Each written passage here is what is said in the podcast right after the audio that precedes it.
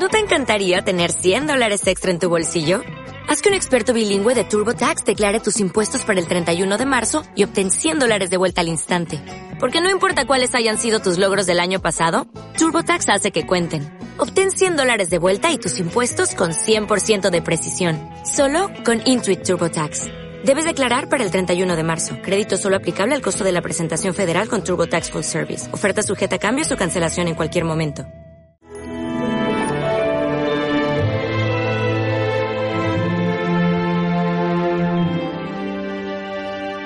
El día del juicio le será más llevadero a Tiro y a Sidón. Jesús habla del día del juicio.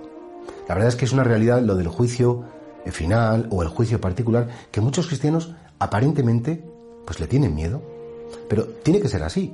Es decir, si somos libres y por tanto responsables, la palabra responsabilidad viene del verbo responsum de responder. Y por tanto nosotros tenemos que rendir cuentas de un patrimonio que se nos ha dado que no es nuestro, pero que se nos ha dejado administrar. ¿Cuál es ese patrimonio? La vida.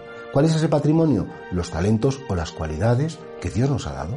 Y por tanto Dios, que es el propietario de la vida, Él nos invitó a vivir y además nuestra vida la llenó de dones, de cualidades que teníamos que poner a disposición de los demás. Y efectivamente algún día el Señor, cara a cara, con todo el cariño, no regañándonos, no para castigarnos, nos dirá, ¿qué has hecho con tu vida? ¿Qué has hecho con tus cualidades?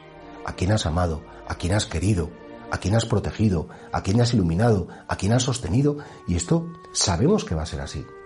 Decía San Juan de la Cruz, a la tarde te examinarán del amor y te preguntarán quién has sido para los demás, qué han recibido los demás de ti, qué has querido, cómo has utilizado esos talentos, qué has querido regalar a los demás. Y por tanto sí, ante el día del juicio, no hay que tener miedo. Primero porque sabemos que ante Jesús no tendremos ningún mérito y recurriremos a su misericordia. Señor, he sido un necio, he sido un torpe, me arrepiento y bueno, he intentado, por lo menos lo he intentado, me habrá salido mejor o peor, he intentado transmitir tu evangelio y tu palabra.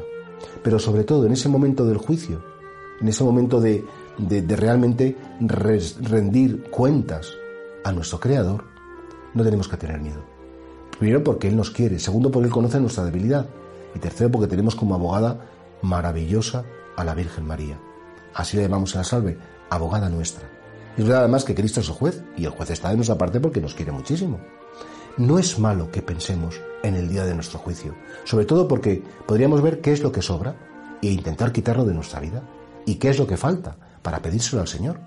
No esperemos al momento final Creo que ese juicio divino se puede vivir cada día. Al acabar la jornada, Señor, perdóname que he sido un vago, he sido un impertinente, hoy a lo mejor me he dejado llevar por la ira, hoy te he descuidado en mi oración y no te he atendido tanto.